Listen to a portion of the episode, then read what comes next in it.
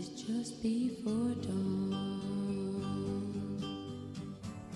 Each night before you go to bed.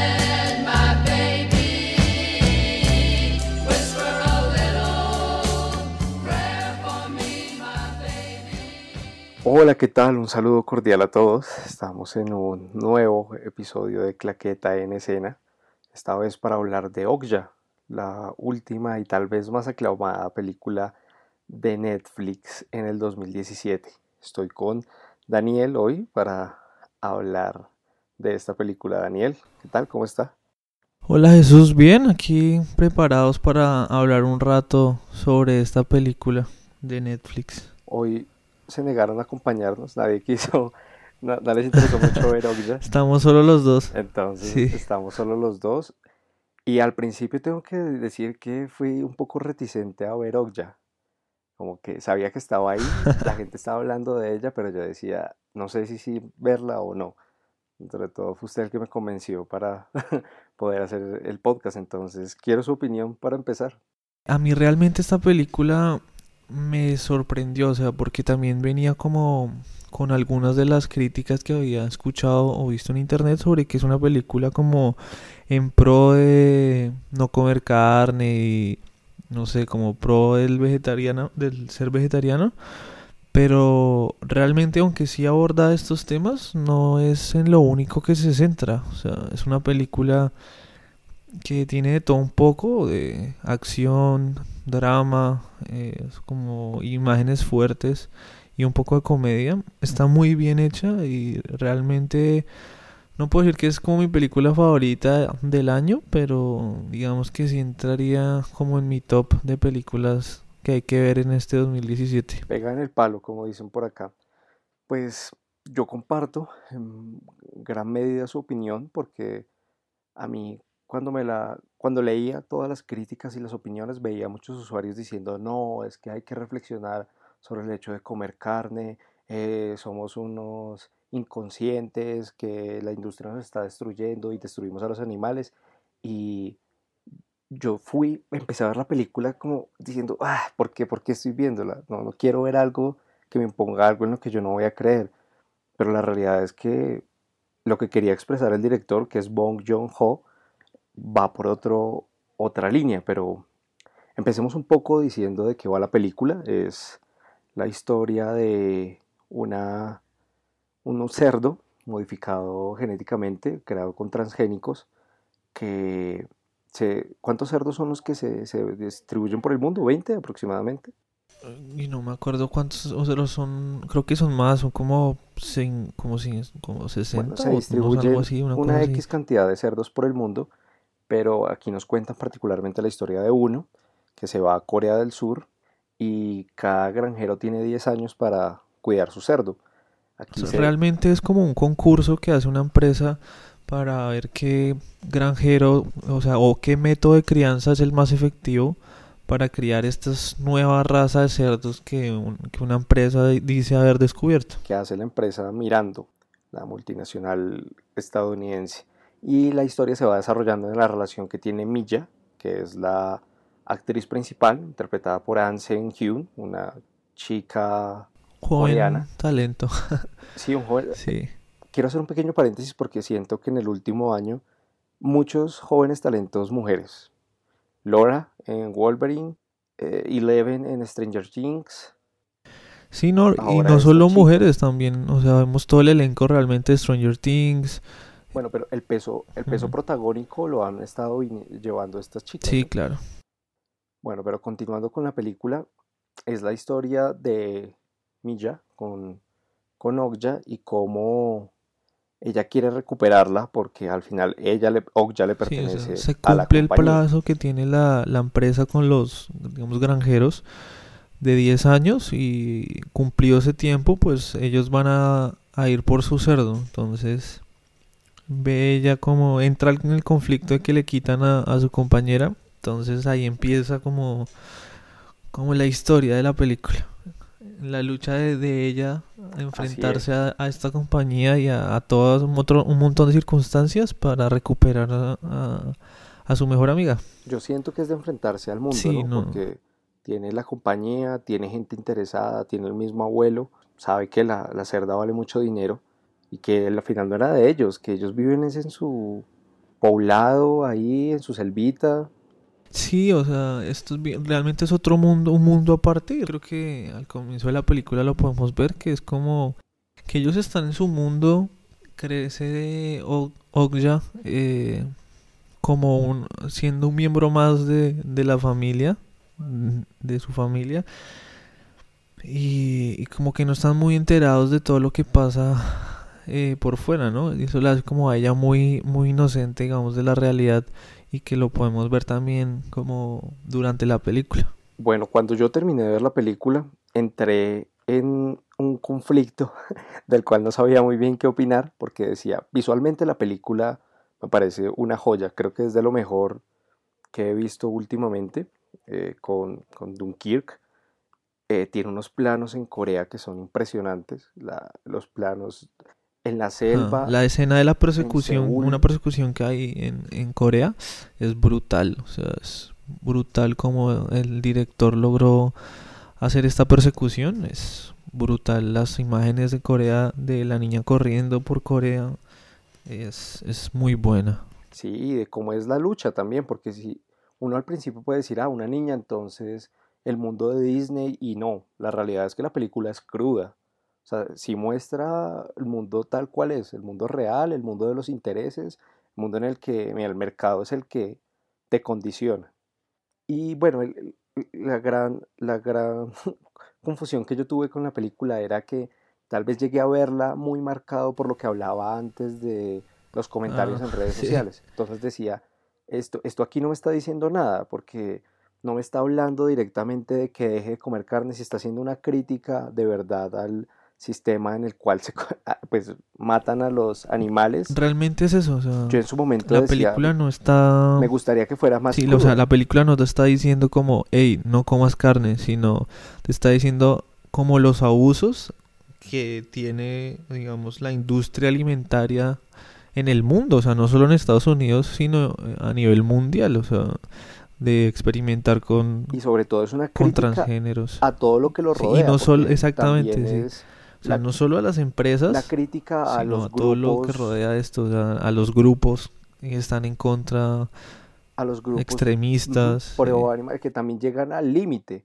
y es como sin hacer mucho spoiler pero en una escena uno de los personajes de este grupo dice yo no voy a consumir ni tomates para reducir mi mancha de carbono en el mundo entonces ya raya la comedia con lo ridículo y eso creo que era lo que nos quería contar el director fue después de pensar lo que dije el director al final quiere contar su historia y para eso fue muy importante Netflix porque esa fue una de las grandes críticas que tuvo la película, que hubiera sido distribuida por Netflix. Sí, fue un conflicto más de que la misma película, más es contra la plataforma eh, de que esta película no fuera estrenada, por ejemplo, para las salas de cine, sino exclusivamente para Netflix, y que fue también estrenada para el, Festival de Cannes en Francia. Y lo que, lo que sucedió en el festival fue que al principio, cuando la película terminó, la gente aplaudió por cuatro, por cuatro minutos seguidos.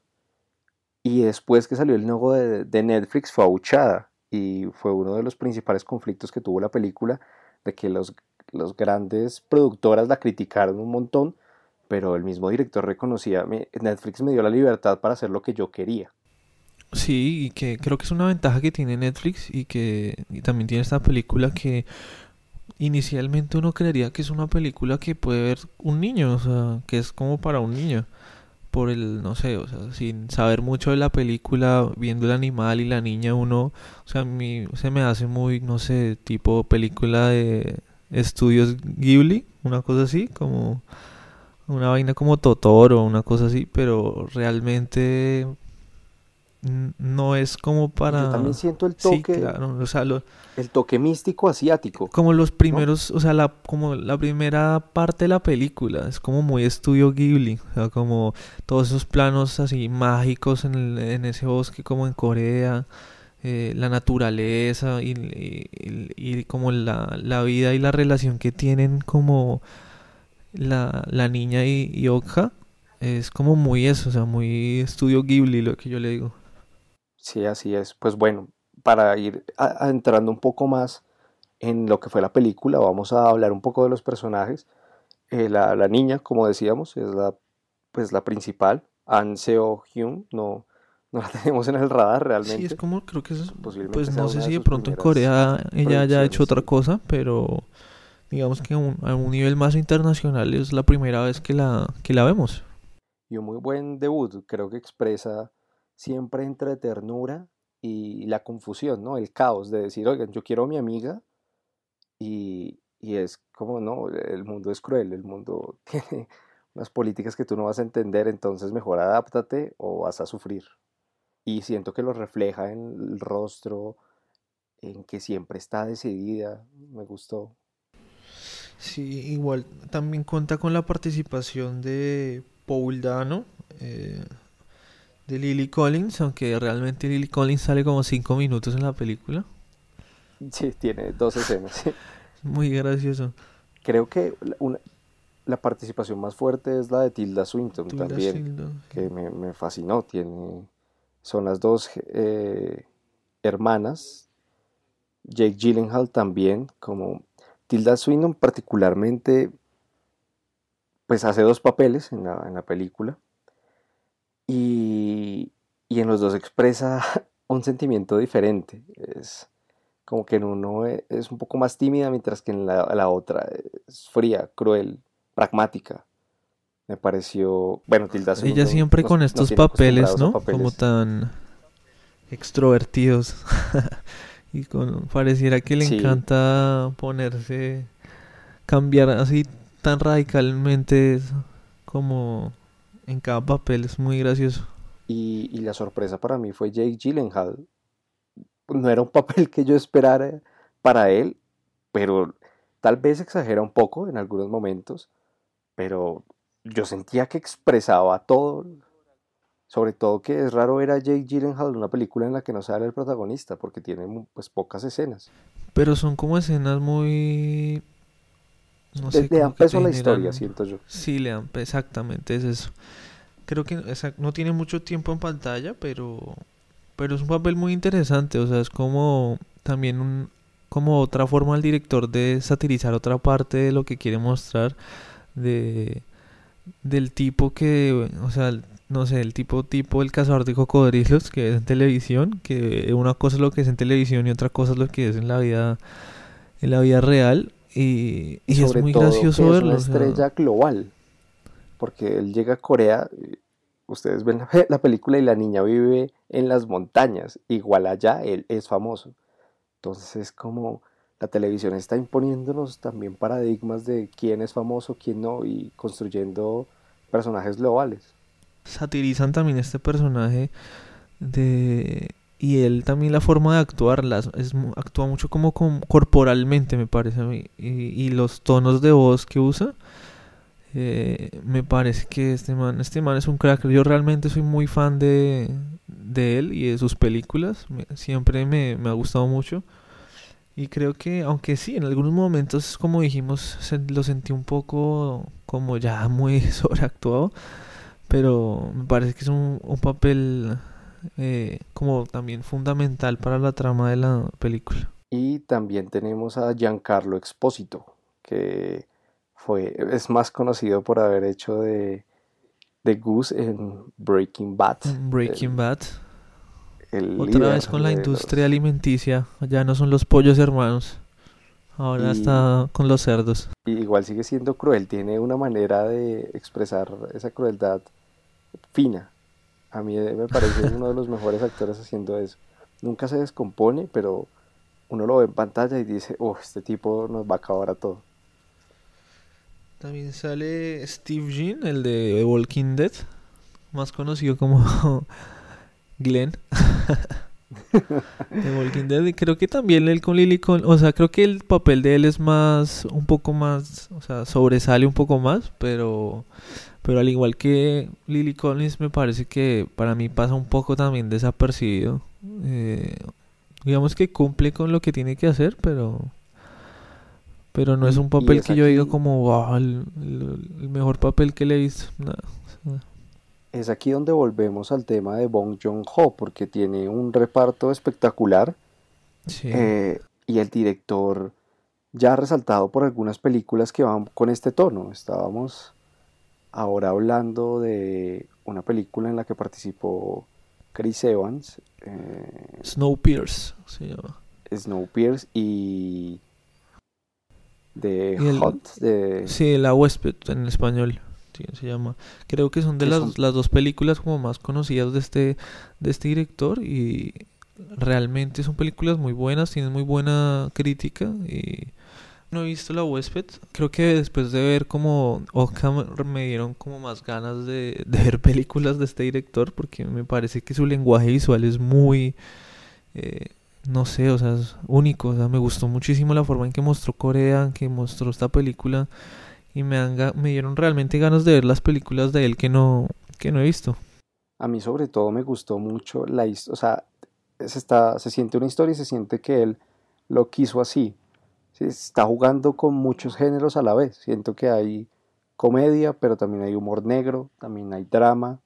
Es todo un Y sentimiento. muy poca gente puede, puede combinar tantos géneros, o sea, tantas Y cosas. que no se vuelva extraño, como que usted diga, Sí. pero esta película de qué es, porque me preguntan Okja y yo diría, es un, Es un drama de una niña persiguiendo a su amiga cerdo, pero en el medio hay cosas que la hacen, la potencian. Sí, tiene, no sé, tiene, como podríamos catalogarlo como que tiene eh, escenas como de acción, eh, tiene drama, tiene comedia, tiene, no sé, suspenso. O sea, el man juega como con todos estos géneros y no pierde como el, no sé, como lo que realmente quiere transmitir de la película, o sea, no se pierde en, en lo que quiere transmitir y me parece que es uno de los, no sé, grandes directores de coreanos que hay hoy en día, o sea, me parece muy bueno. Estoy totalmente de acuerdo, además también figura él como el escritor de la película, cosa que se nota y se resalta.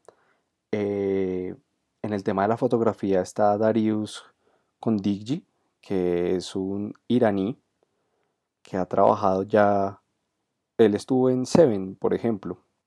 Otra gran película que les recomendamos que si no han visto, pues que la vean. Sí, revisando aquí, tiene una vasta experiencia desde el 84 más o menos. Las películas que, que le destacan era, como decíamos, Seven, estuvo en Alien del 97 y en Midnight in Paris, la película de, de Owen Wilson y Dirigida por. Rachel, Rach- dirigida por y en Un hombre irracional, que también es la película de Woody Allen con Joaquín Phoenix. Pero se siente, ¿no? Porque viendo, por ejemplo, haciendo este recorrido de películas en las que hemos dicho, todas tienen una fotografía que siempre queda para el recuerdo. Midnight in Paris tiene planos impresionantes. No sé si ha visto Un hombre irracional, porque también juega con el Joaquín Phoenix, Emma Stone. uf, Mm, tiene creo que sí muy, buenos. En este momento no, no la tengo presente, pero, pero digamos, hablando de, un- de Medianoche y París y de Seven, sí, sí es como que este lenguaje que maneja este, este señor es muy, o sea, deja Es como que te que deja imágenes guardadas en la cabeza, o sea, como que recuerdas ciertas escenas de la película. Sí, e- y es un lenguaje que resalta la historia, que está ahí por algo. El plano, Sí, por ejemplo, de la niña llegando a Seúl dice mucho. Es ella ante una ciudad que desconoce, en medio de un caos impresionante viniendo de el paraíso casi. Y también algo que me gustó mucho fue como los choques culturales que, que va enfrentando ella, ¿no? Porque a lo que Su hablábamos llegada a al, Nueva York, por ejemplo. al, sí, al ella venir como del campo en, en Corea, después llegar a la ciudad y después viajar al otro lado del mundo, o sea, y vemos como lo- esos choques culturales que va afrontando ella y me parece también que el director lo manejó eh, con la música y con, con obviamente con la fotografía fue muy interesante ver o acompañar a la protagonista a enfrentarse como a estos choques que... en ese viaje. Sí, él, ya que toca la música, el compositor fue Jael Jung, que curiosamente, en contraposición de la experiencia que tenía el director de fotografía, Jael, esta fue su primera película en la que participó como, como compositor.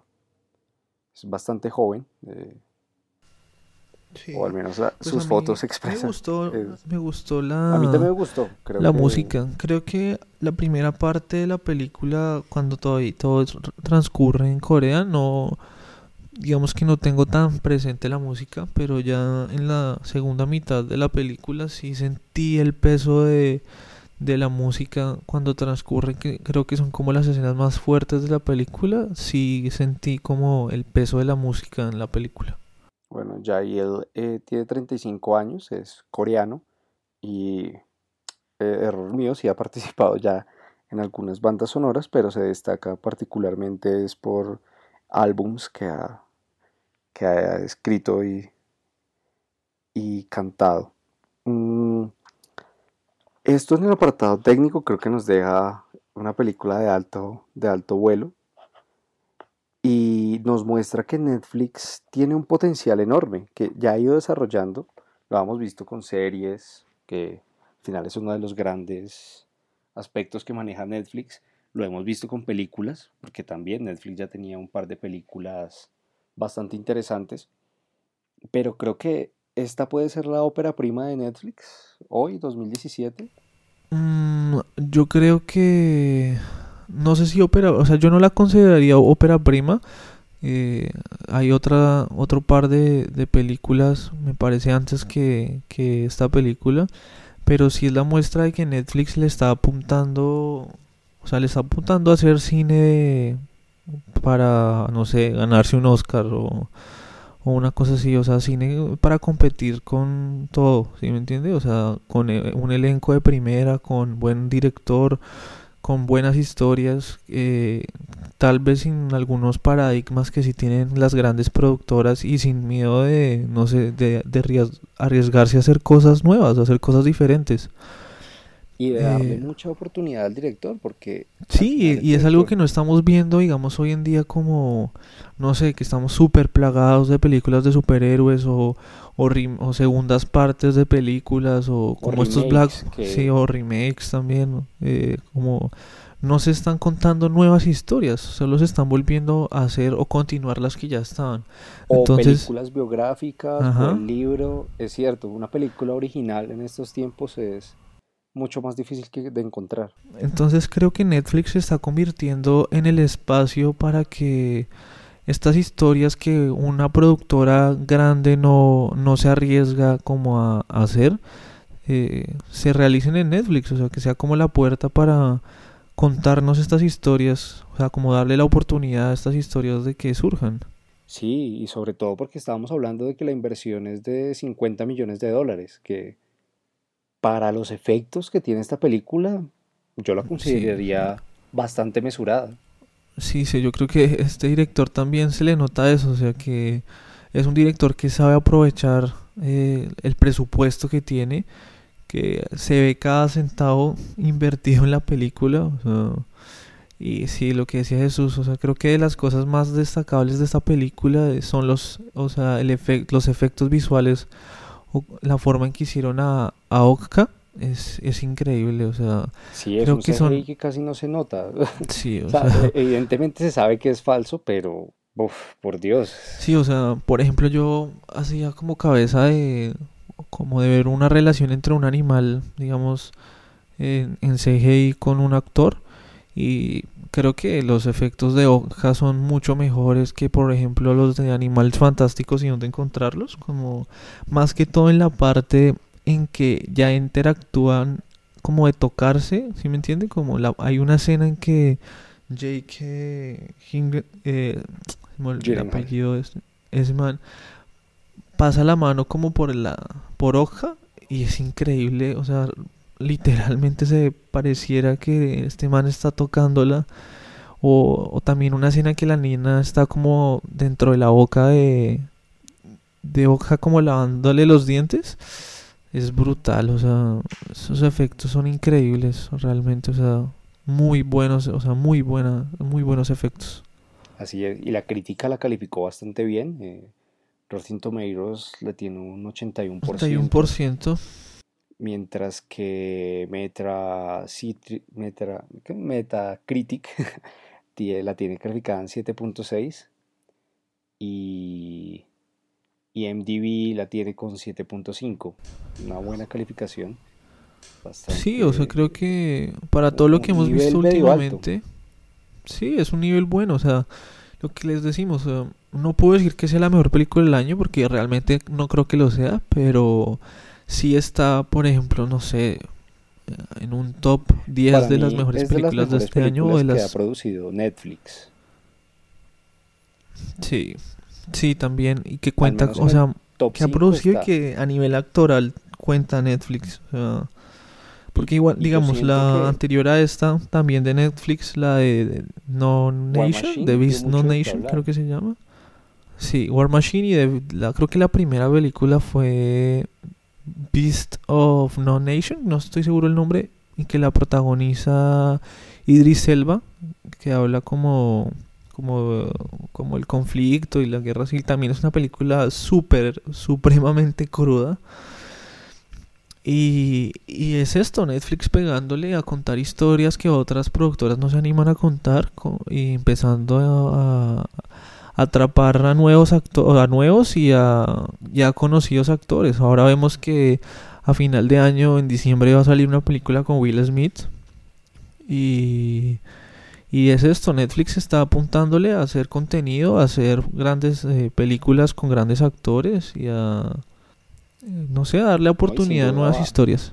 Va a revolucionar el tema del cine. Eh, las grandes productoras tienen que ver cómo se adaptan porque el usuario tal vez más romántico sí va a exigir su película en el teatro y demás, pero nosotros estamos tan acostumbrados a la era digital que entre mayor contenido tenga el usuario es mucho mejor porque hay de dónde escoger. Yo no voy a negar que adoro ir a cine. y Mm. es totalmente diferente estar en una sala que ver una película en una pantalla en mi casa, pero al final lo importante es el contenido y es lo que más vale.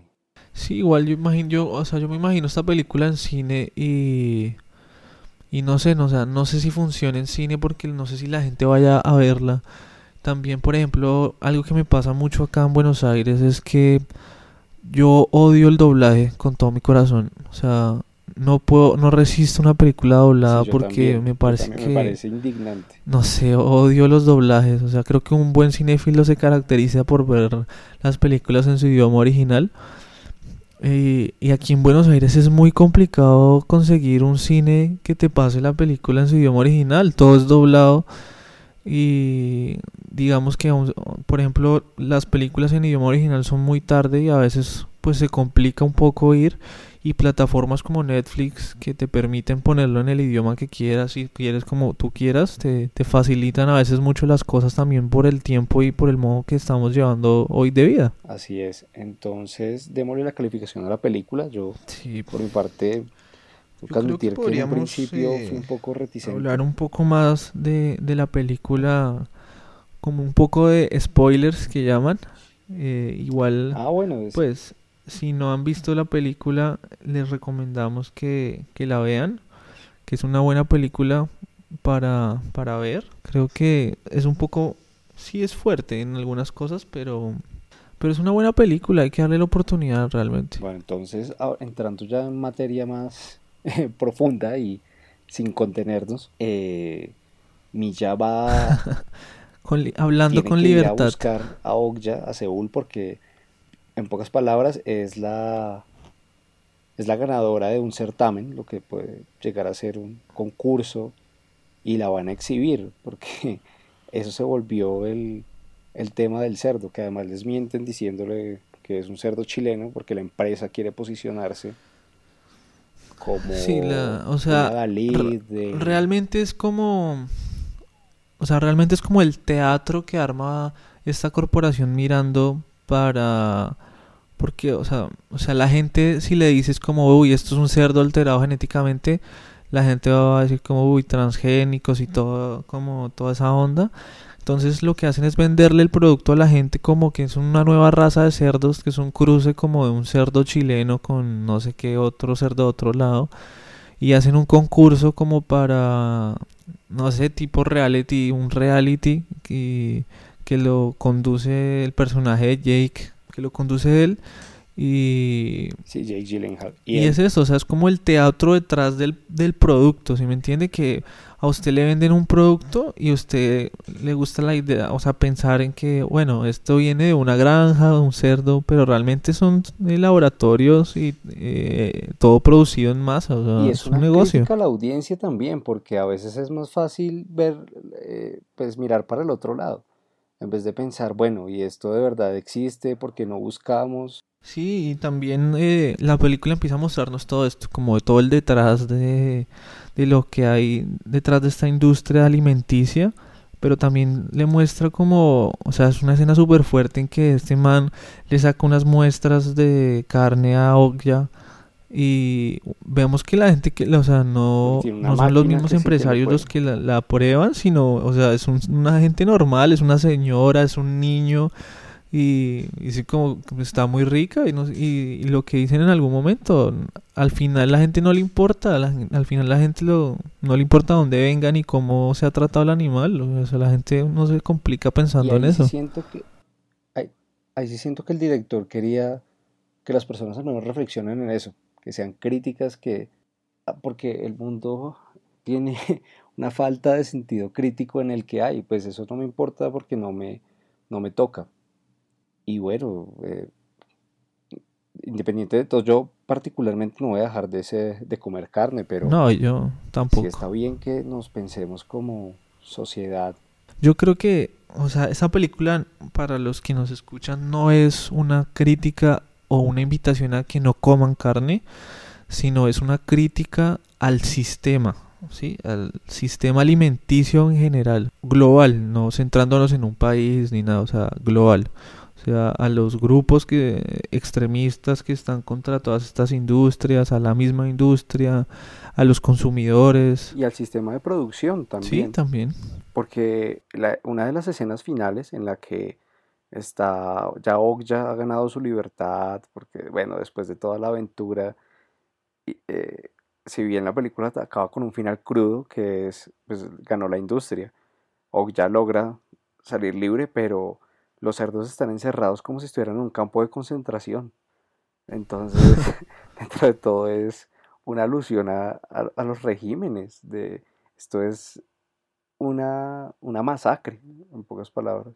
Y es algo que también nos, nos como que nos deja la película de, bueno, lograste salvar a, a y a, otro cerdito, pero mira lo que tienes alrededor, hay miles de miles de más cerdos que están siendo, eh, que van a ser masacrados y no puedes hacer nada, Y la película tiene una frase brutal de una de las hermanas mirando que le dice, aquí todo ese cerdo es plata, lo único que no da plata y no se puede vender son los chillidos, que es como, mire, no le interese cómo se hace, ¿sí? Esto es esto se vende, que a mí me pareció una frase realmente de esas densas que puede tener una película. Y, y sí, creo que lo único que digo como que no me gustó a veces es que al comienzo de la película sentí que lo que hablábamos antes de que humanizaron mucho al cerdo como para mostrar la relación que tiene con la nena, pero Yo lo sentí Pero así creo que- un, sí, pero creo que después cuando ya la, se la llevan y esto es como más, o sea, no se siente tan humanizado el cerdo como tal. Y yo no sé si usted en una de las escenas finales se percató cuando ella le acerca eh, la el oído de ella a la boca como si le hablara. Y decía, esto Sí, es, es totalmente una caracterización que bueno, eh, entiendo que lo hacen para que se genere empatía, pero a mí, me- a mí no me, fue una de las críticas que le tengo a la película. No me gustó porque creo que entramos en debates mucho más grandes de en qué momento eh, pasó la propia humanidad a ser menos importante que los animales y lo vemos a veces en causas sociales, ¿no? Aunque no importa que alguien duerma en la calle, pero si un perro duerme en la calle, uff, por Dios, se va a acabar el mundo. No estoy con esto Sí, diciendo que no esté de acuerdo en la protección a los animales, pero creo que esto de humanizar a los animales nos está llevando por, por caminos bastante extraños. Y, y también en esa parte, lo que yo le decía, o sea, porque en esa parte vemos que la nena pesca, que, ¿sí me entiende? O sea, que es otra forma de obtener alimento, o sea, que no se trata de no comas carne, o sea, sino es como la, quizás la forma como la estás obteniendo. Sí, así es. Eh, ¿siente que algo más se nos escape?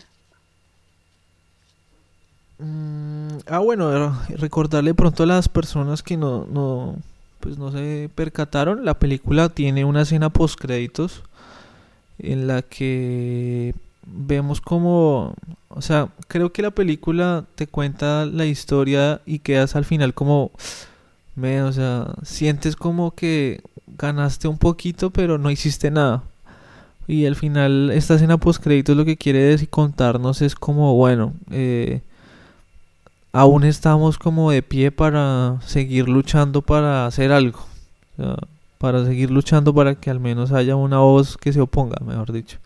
Y es que ven al grupo este de los... eh, ¿Cómo es que se llama el grupo? Eh, Se me olvidó el nombre, pero bueno, los Bueno, el defensores grupo de animales. es- sí.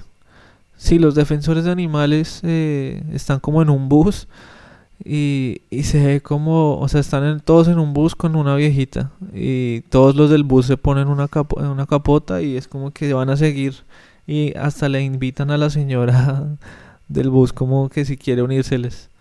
Entonces, nada, o sea, yo creo que esta película vale la pena verla, creo que del digamos del contenido original de Netflix es de lo mejor que hay.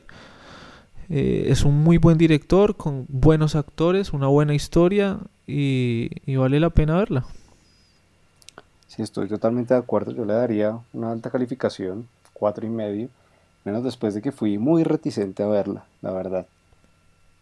Lo que hablamos ahora de que la película es buena, pero lo que a uno lo desanima a veces un poco es como la gente, El usuario. eh, no sé, los fanáticos de, usuario, vegeta- de los, los vegetarianos Pero sí, uno, uno ya sabe cómo es extremistas. esto. Uno debería estar más acostumbrado a que se vuelve el hype, entonces eh, exageremos y demás, y a veces uno mismo cae en estas trampas de decir, ay, ¿será que no? A mí ya me ha pasado infinidad de veces y, y volver a caer en esto. Si es, antes de dar la oportunidad, cada, cada persona tiene su veredicto, así que, ay, es que verla. Sí, todo es muy subjetivo. Entonces, los nos a nosotros escuchen. Al nos final, sí, gustó. nosotros estamos es opinando particularmente de lo que creemos. eh, y, y bueno, la intención es que ustedes también opinen, debatan, digan, sí, no, ustedes están es hablando mierda, asesinos. Sí. Y bueno, también antes ya cerrando este podcast número 14 de Claqueta en Escena, invitarlos a que nos sigan en nuestras redes sociales, en Facebook, en Instagram. Está Claqueta disponible en Audioboom, en iBox, en iTunes, próximamente en más plataformas y nada, nos estamos escuchando.